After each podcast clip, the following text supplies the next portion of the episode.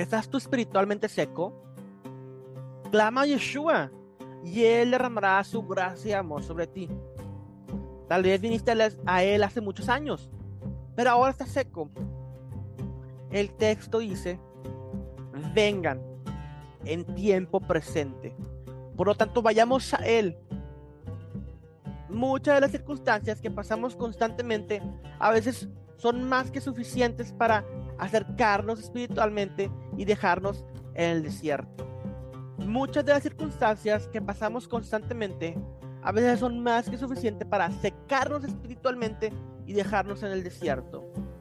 Tenemos que venir a Él, confiar en Él, porque solo Él puede derramar la gracia, que es más que suficiente para nuestras experiencias en el desierto, en esos tiempos difíciles.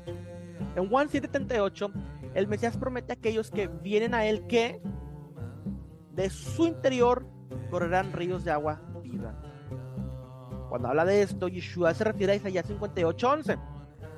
Hashem te pastorará para siempre y en la sequía saciará tu alma y dará vigor a tus huesos y será como huerto de riego y como manantial de aguas cuyas aguas nunca faltan. ¿Alguna vez has notado que después de una sequía cuando llueve fuertemente, no hay charcos de agua en la tierra. ¿Por qué? No había suficiente lluvia para saturar la tierra, mucho menos para que haya un exceso o desbordamiento. De eso habla Yeshua. No importa qué tan seco te encuentres espiritualmente, la escritura no solamente promete que habrá suficiente gracia del Mesías en tu vida, pero que habrá un derramamiento de fuentes de agua viva en ti y por medio de ti. Él te puede saciar con esta agua viva. Entonces Él podrá usarte y podrás regar unos cuantos jardines secos en tu comunidad, en tu escuela, en tu familia, en tu trabajo. Todos pasamos por aflicciones, pero los creyentes en Yeshua debemos de ir a Él y encontrar la gracia sobreabundante para nuestras vidas. Al compartir sus palabras, derramamos la sobreabundancia de los que nos rodean.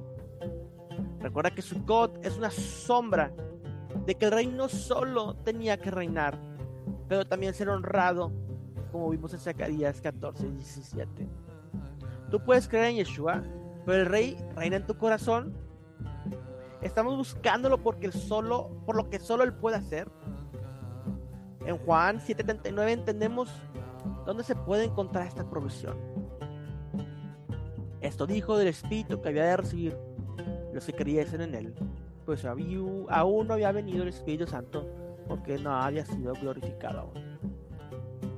Cronológicamente, esto habla de la ascensión de Yeshua a la diestra del Padre y el subsecuente derramamiento del Espíritu Santo en el día de Shabbat o Pentecostés, que vemos en Hechos capítulo 2. Pero en nuestras vidas personales, vemos que cuando Yeshua es glorificado, es cuando el Espíritu es derramado. Cuando el Espíritu Santo provee el amor, la alegría y la paz que necesitamos en nuestras vidas. El Roja Kodesh, el Espíritu Santo, no produce fruto sin que nosotros trabajemos en la raíz, la cual es la fe y la dependencia en Dios y su palabra. Cuando reconocemos a Dios en todos nuestros caminos, Él hará nuestros caminos rectos. Proverbios 3.6.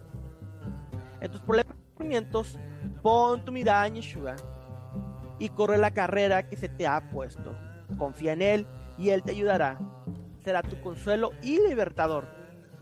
No recuerda que cuando el rey está en el trono, la provisión de Dios será para su pueblo.